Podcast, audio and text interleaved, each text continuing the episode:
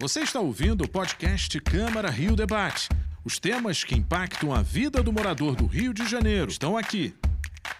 Seja bem-vindo a mais uma edição do Câmara Rio Debate. Eu sou Sérgio Costa e hoje nós vamos falar sobre a baixa cobertura vacinal. Para falar sobre este assunto, eu recebo três convidados no programa de hoje. Eu começo as apresentações com o doutor Akira Roma, assessor científico sênior da Biomanguinhos Fiocruz. Seja bem-vindo. Obrigado, Sérgio. É um prazer estar com vocês e falar de um tema tão importante como as baixas coberturas vacinais. Vamos lá. Eu recebo também a doutora Nádia Greff, que é enfermeira sanitarista, uh, e ela representa a Secretaria Municipal de Saúde. Muito obrigado pela sua presença. Obrigada, Sérgio, por esse convite. É um tema tão importante, atual, e vamos aqui conversar, prestar os esclarecimentos. E para completar o time de convidados, eu recebo também a doutora Inês Bisoli. Ela é médica intensivista. Muito obrigado pela sua presença. Obrigada, obrigado pelo convite, Sérgio. Aqui com duas pessoas maravilhosas e você também para a gente debater esse tema super importante. Apesar das recentes campanhas, o número de crianças vacinadas ainda está abaixo do indicado pelo Programa Nacional de Imunizações. Doenças consideradas erradicadas correm um risco de reaparecer.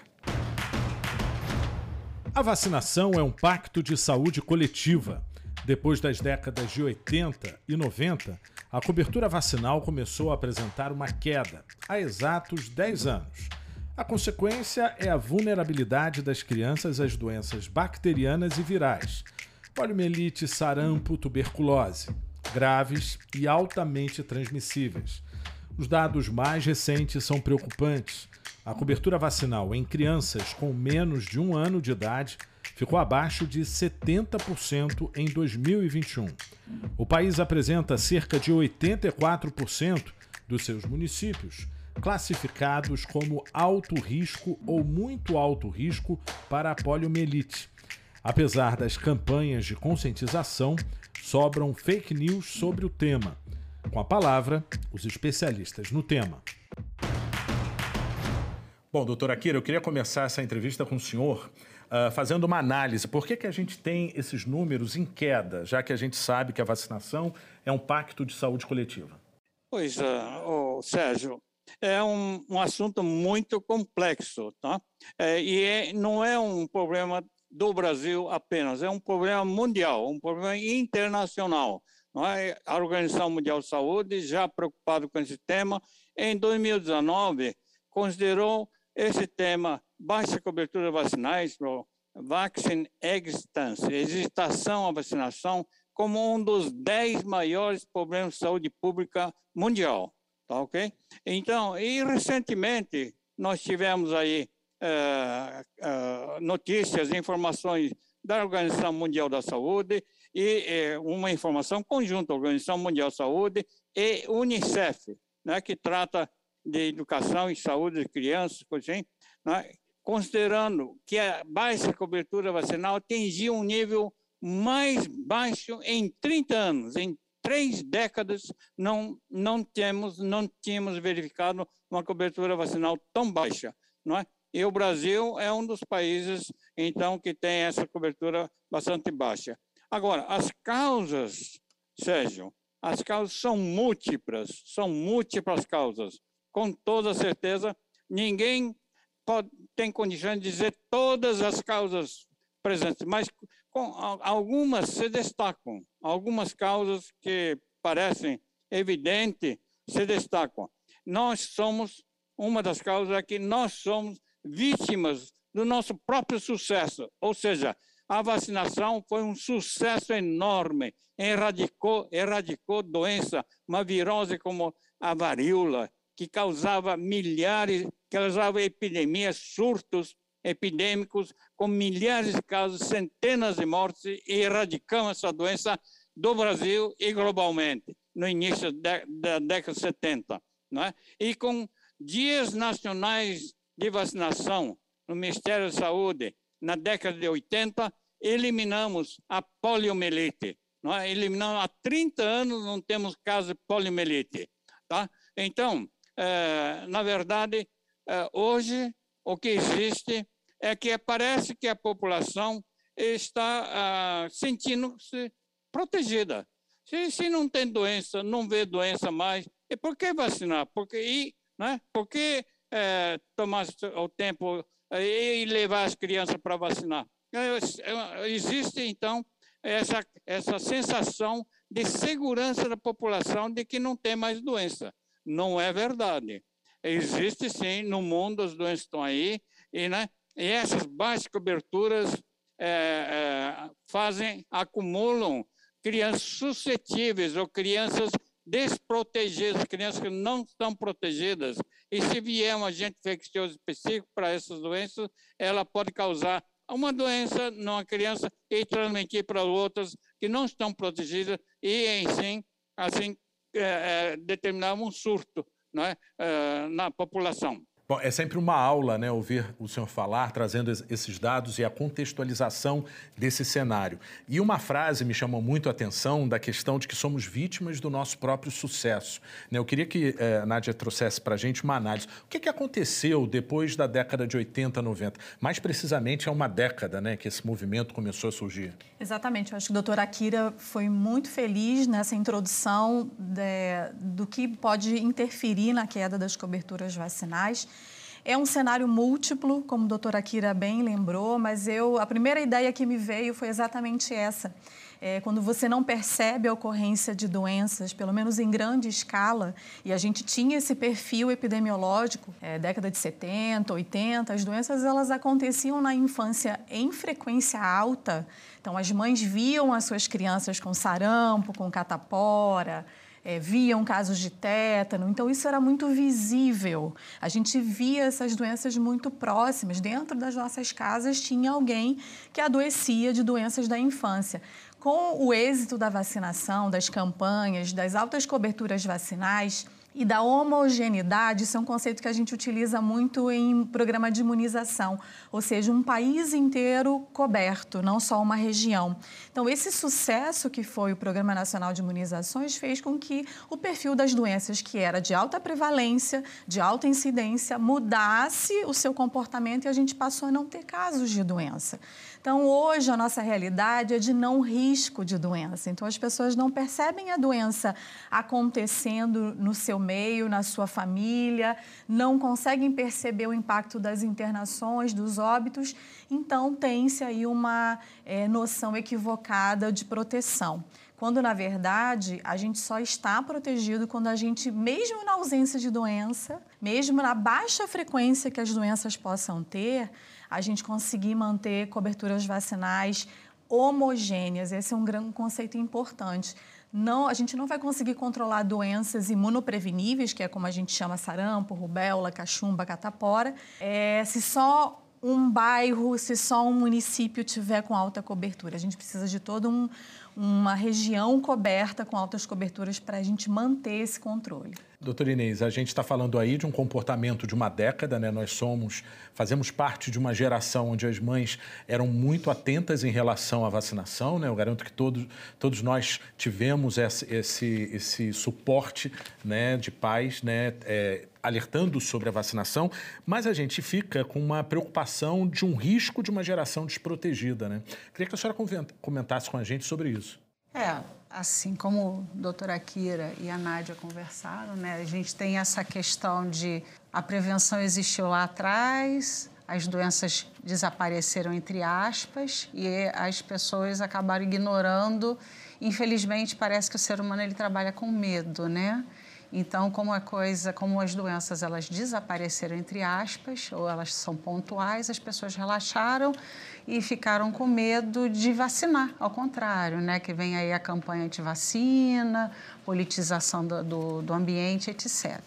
Então, o que, que a gente vê dentro do ambiente hospitalar? Né? Essas pessoas não vacinadas adoecendo e não necessariamente você conseguindo mantê-las vivas, né? Elas aumentam riscos de morte, riscos de sequela, né? As doenças vêm em situações mais graves. Antigamente a gente tinha essa política, a gente é dessa época, né? De que todo mundo tinha sarampo, juntava, todo mundo tinha catapora, juntava para ter todo mundo e não necessariamente é, a grande maioria ficava bem, mas um ou outro poderia ficar mal e evoluir para sequelas maiores ou até óbito, né? E é isso que as vacinas fazem, né? Elas fazem, eh, elas fazem a tentativa de você prevenir e não, não tê-las, doenças, e você evitar os óbitos, evitar custos de internação hospitalar, de, de em trabalho, né? Isso tudo é uma coisa muito mais ampla do que só saúde, né? Física, também tem toda uma saúde humana, uma saúde ambiental e saúde social também, né? Bom, queria retornar rapidamente ao doutor Akira para a gente só fechar uma linha de raciocínio que diz respeito a um comportamento né, que a gente uh, vem observando que pega carona em movimentos do exterior, como o senhor mesmo disse. Né? A mim me parece que todos os países, esse fenômeno vem acontecendo na mesma época. Mesma época, e parece que tem os mesmos motivos também. Né? A população se sente segura é porque não vê mais doença. Então, está acontecendo isso de forma homogênea entre todos, em, em grande parte dos países do mundo, né? é, sobretudo países mais pobres, mais uh, menos desenvolvidos, talvez porque também é, a questão da informação seja menos, seja menos uh, enfatizado, seja não tenha tanta uh, uh, comunicação e informação para conscientizar a população da necessidade de vacinar. Não é? E, e inclusive, é, o que a gente tem visto é, é, que não só aqui, não é só no Brasil, mas no mundo inteiro, não é? a, a profissão que tem maior influência na população para vacinar é a, a, o profissional da saúde, o médico profissional da saúde. E não só aqui. Esses profissionais estão mais preocupados com sua especialidade, tá certo? E eu acho que todo profissional de saúde, em geral, deveria estar consciente que prevenção, prevenção ajuda qualquer eh, situação de saúde em, em, qualquer especialidade. Então, prevenir a doença, né? evitar morte, evitar doença, evitar sacrifício, evitar sofrimento, eh, como falou a Inês, é? é uma coisa absolutamente importante e é problema de saúde pública, tá certo? É, eu digo isso porque nós temos visto, que eu falei da Organização Mundial de Saúde, não é? E agora a Unicef, todos estão preocupados com baixa cobertura vacinal, tá certo? É, o mundo está com baixa cobertura vacinal e não podemos ter um mundo e o Brasil e nosso, nossa cidade, Rio de Janeiro, com baixa cobertura vacinal. Eu não sei qual é a impressão do senhor, doutora Kira, mas a sensação que eu tenho é que, percentualmente, a gente sabe que as vacinas elas podem fazer, é, elas podem ter efeitos colaterais. E eu acredito, a sensação que eu tenho, tá? Não é nada documentado, não estudei nada sobre isso, gente, mas a sensação que eu tenho que esse mote desse 0,01 de complicações vacinais é daí que veio o movimento anti-vacina e veio com força. Né? Esse movimento foi um movimento que veio de fora, né? os Estados Unidos, a França, a Inglaterra é muito forte nisso. E, e, a sensação que eu tenho é que a gente veio aquela, é, aquela, infelizmente, aquela história do imitação, né? A gente imita o que vê lá fora e, e ainda tinha aquela política de que o pobre vacina, o rico não precisa de vacina porque é limpinho. Né? Sim, são duas vertentes diferentes que, o, que a antivacina veio e agora, para piorar a situação, teve a politização da vacinação. Né? A gente vai continuar essa ideia, né, contextualizando. No bloco anterior, a gente falava um pouco com relação ao movimento anti-vacina. Eu senti que você queria complementar. Pode falar. então, acho que assim, um ponto muito importante para a gente trazer aqui, como a doutora Kira falou no início da sua fala, é, quando o Programa Nacional de Imunizações ele foi criado, a gente tinha quatro vacinas indicadas. A, a carta de oferta de vacinas era menor. Hoje em dia a gente tem um calendário robusto, são 18 vacinas sendo oferecidas aí no grupo infantil, adolescente. Então, realmente, assim, é uma gama de vacinas a serem feitas é, praticamente todo mês há uma visita à unidade de saúde para atualizar a caderneta vacinal. E existe um, um, fake news, um mito, de que se você faz muitas vacinas no mesmo dia, isso poderia trazer problemas, poderia dar mais efeito colateral, poderia atrapalhar, enfim, o organismo da criança. E isso é um mito. A gente precisa desconstruir essa ideia e aproveitar a visita da criança, daquele indivíduo do adolescente, né? Porque vacina também não é só criança, a gente tem calendários para todas as faixas etárias. Então, a, que a gente aproveite nos, nas nossas visitas que essa população faz à unidade de saúde, aos consultórios, algum equipamento de saúde, para atualizar o maior número de vacinas possíveis naquela visita, de acordo com a indica, indicação da idade. Então, a gente tem que desconstruir que fazer muitas vacinas, o que a gente chama de vacinação simultânea, é, faz mal. Isso é um mito e a gente tem que desfazer isso. Eu imagino quanto que deve ser difícil, né, é, você ter uma campanha esclarecedora e o fake news tentando combater essas informações, o quanto que isso prejudica a compreensão. Bom, agora a gente vai conferir alguns números da cobertura vacinal contra doenças infecciosas no Brasil. De 2018, com 77%, e a queda registrada até 2022, de janeiro a agosto, com 27%. Está aqui na tela eu gostaria que a Inês falasse um pouquinho para a gente. Antigamente a cobertura vacinal era muito maior do que isso. Ela veio descendo bastante, né? O que a Nádia estava comentando aí, eu sou mãe de duas, duas adultas hoje, mas assim, eu ia religiosamente fazer as vacininhas, elas têm as cartõezinhos delas até hoje, e, e, o que a gente vê, infelizmente, são mães deixando de levar seus filhos na, na vacina, assim, campanhas que não acontecem. Acredito que o Covid, a questão da, da, da pandemia, só veio a piorar. Né, a cobertura vacinal foi um descendente muito, né, muito íngreme. A gente teve uma perda muito grande aí de, de vacinação, a despeito de campanha para Covid, para polio, para sarampo, né, para várias outras várias outras é, é, imunizantes, né? E isso aqui reflete na piora da saúde pública, né? Você vai aumenta o, a quantidade de internações, aumenta a quantidade de complicações. E, infelizmente, eu acho que isso aí vai refletir daqui a uns 10 anos, 20 anos no mercado de trabalho. Com certeza. Doutora Kira, é, eu chamo a sua atenção também para outros números. Queria que o senhor, por gentileza, analisasse uh, e conversasse com a gente sobre isso, sobre a cobertura vacinal contra a poliomielite por estado em 2021. O menor número registrado uh, no Amapá foi 44%, o Rio de Janeiro aí seguido de Roraima, ou seja, a, a poliomielite é, uma, é um grande desafio né, na sua avaliação? Exatamente. Poliomielite é um dos grandes desafios. Ah, temos sarampo, mas a poliomielite é, é, é, é uma virose é, que nós estamos na véspera da eradicação global. Certo? Nós estamos trabalhando há 30 e tantos anos buscando a erradicação global. Tá? E hoje temos apenas dois países no mundo, Afeganistão, Paquistão, com pouquíssimos casos de poliomielite, e tem uma meia dúzia de países com polio causado por vírus derivados de vacina.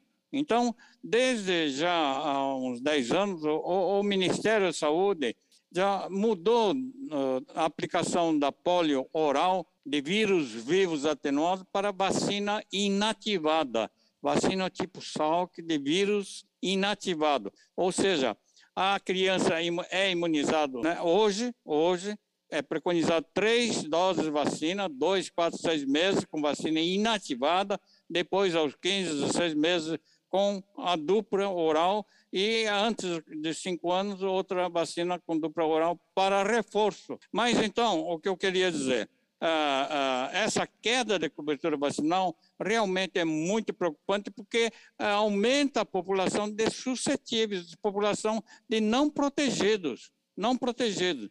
E se uma, uma uma criança não protegida é atingida, ela pode esparramar o vírus entre outras, outras crianças não protegidas. Veja, o grande problema que nós estamos enfrentando.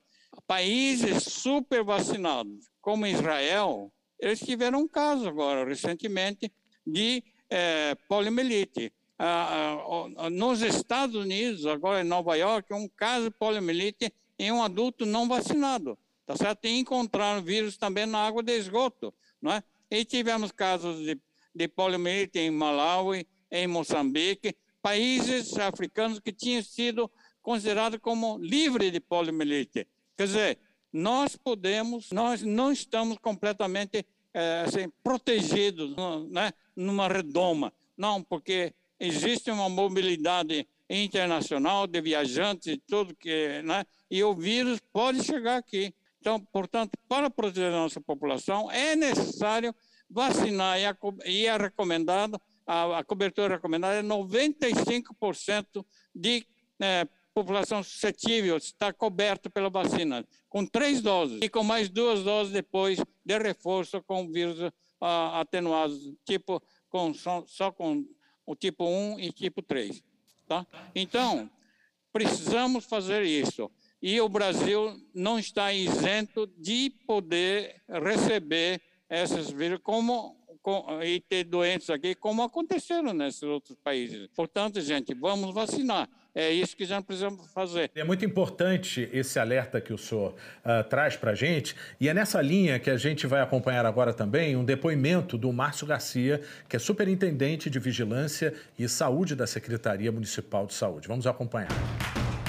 De 8 de agosto a 9 de setembro, está acontecendo a campanha de multivacinação para crianças e adolescentes. No último sábado, foi o dia D desta campanha, onde nós vacinamos aqui na cidade do Rio de Janeiro mais de 60 mil crianças e adolescentes. A vacinação para aquelas crianças de 1 a 4 anos é obrigatória contra a poliomielite.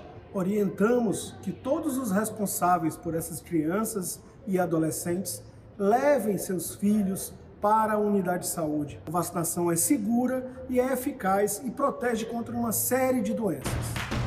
Perfeito. Nádia e Inês, guardem essa informação que a gente vai acompanhar agora também o depoimento do Jangeli Rocha, ele é engenheiro agrícola e professor universitário, aposentado. Ele teve poliomielite criança, mas não teve sequelas graves. Só agora ele tem sintomas da síndrome do pós-pólio. Outro depoimento é o da Silvana Lima, que é professora aposentada, que teve as mesmas consequências da poliomielite.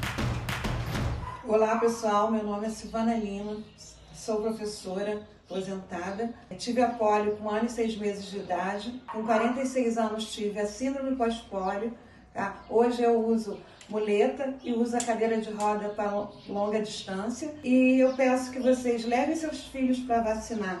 Vacine. Quem ama, vacina. Meu nome é Jansley Rocha, eu tenho 61 anos, sou engenheiro agrícola e professor universitário aposentado. Tive poliomielite por falta de vacinação aos dois anos de idade. A polio é uma doença neurológica que atinge e mata neurônios motores, causando algumas deficiências e imobilidades de alguns órgãos do corpo humano. No meu caso, as sequelas foram leves e eu pude caminhar, correr e praticar alguns esportes como voleibol, tênis, natação. Porém, aos 50 anos de idade, eu comecei a ter sintomas de síndrome pós-pólio. A síndrome pós-pólio é uma, uma saturação dos neurônios motores por excesso de uso que causa uma nova paralisia e um agravamento da situação anterior de paralisia. É, poucos são os neurologistas que conhecem essa, essa síndrome pós-pólio. Então a gente não tem muitos tratamentos e não tem muito atendimento uh, em relação a, a, essas novas sequelas da poliomielite. Então é muito importante a vacinação, não só pela doença inicial, mas também pelas consequências que virão ao longo da vida e agravamento posterior a partir de uns 30, 40 anos após a manifestação da doença. Bom, Nath, a gente vai agora para as considerações finais do nosso programa, que é uma forma de mensagem para a gente atingir o coração de quem está em casa e que precisa mudar esse comportamento. Né? A gente vem de uma aula do doutor Akira, né? a gente tem o alerta do Márcio, uh, a gente tem a, a, o caso né, dos personagens que a gente chama jornalisticamente, de pessoas que sofrem as consequências. Eu queria que você, com base em todas essas informações, iniciasse essa rodada final aconselhando os pais? É, eu trago aqui alguns pontos interessantes é, de toda essa discussão. A gente já falou da segurança da vacinação simultânea, então pais e responsáveis é, nos apoiem nessa atualização de caderneta num único dia, num único momento, para a gente oportunizar é, vacinação em dia. É, um, uma das pessoas comentou assim: eu tive poliomielite por falta de vacina e muitas vezes pais e mães podem entender que fez uma dose já é o suficiente e não é. A doutora Akira chamou a atenção com relação ao esquema da poliomielite, por exemplo, que são três, três, doses. três doses básicas e dois reforços. Então, para que a gente tenha efetivamente a proteção das nossas crianças, daquele que é vacinado, o esquema completo é importante. Então, que a gente não tarde na completude vacinal. A gente precisa que os prazos e os agendamentos que o posto de saúde coloca lá na carteirinha sejam respeitados, sejam acompanhados para que a gente possa ter, num tempo precoce, a imunização completa. Doutor Inês, uh, sua mensagem final sempre com essa visão, né? Ou seja, é uma proteção individual e do coletivo, né? Exatamente. Como a Nádia já falou, né? É um ato de amor vacinar as pessoas é um ato de amor. Então, pai, mãe, tio, vó, a própria babá, se for autorizada, né? É, a vacina é democrática, a vacina no posto de saúde, pelo Ministério da Saúde, ela é gratuita, isso eu acho que é muito importante, não tem custo, ela está lá. Então, é, tem que ir, tem que ir, tem que vacinar, tem a carteira de vacinação dos seus filhos, netos, sobrinhos, o que for em dia, isso é importantíssimo. Perfeito. Doutora Akira, sua mensagem final para fechar o nosso programa. Sim, é, obrigado, Sérgio, e obrigado, Nádia e Inês, pela é, participação, estar aqui com vocês foi realmente muito importante para mim. Eu queria dizer que para a população em geral entender que vacinas, é, eu vou repetir, mas é para uh, reforçar, a vacina é, é um dos, uma das medidas mais importantes de saúde pública, né? porque previne, é, previne doenças. Portanto, gente, vamos vacinar, vamos proteger a sua criança, você mesmo, você mesmo, porque hoje nós temos vacina para crianças, adolescentes, adultos, idosos, tá certo? E proteger não só você individualmente, mas de forma coletiva toda a população. Gente, vamos vacinar. Perfeito, doutora Kira. Olha, foi um prazer conversar e debater sobre este assunto com você. Eu agradeço a presença de todos aqui no programa e obrigado você pela audiência. Você também pode acompanhar o conteúdo deste programa e muitos outros nos podcasts da Câmara, na sua plataforma de áudio favorita. Veja também outras notícias nas nossas redes sociais em câmara.rio. O Câmara Rio Debate de hoje fica por aqui. Até a próxima. Tchau. Você ouviu o podcast Câmara Rio Debate? Acompanhe as notícias sobre a Câmara do Rio em nosso site câmara.rio e nas nossas redes sociais, arroba Câmara Rio.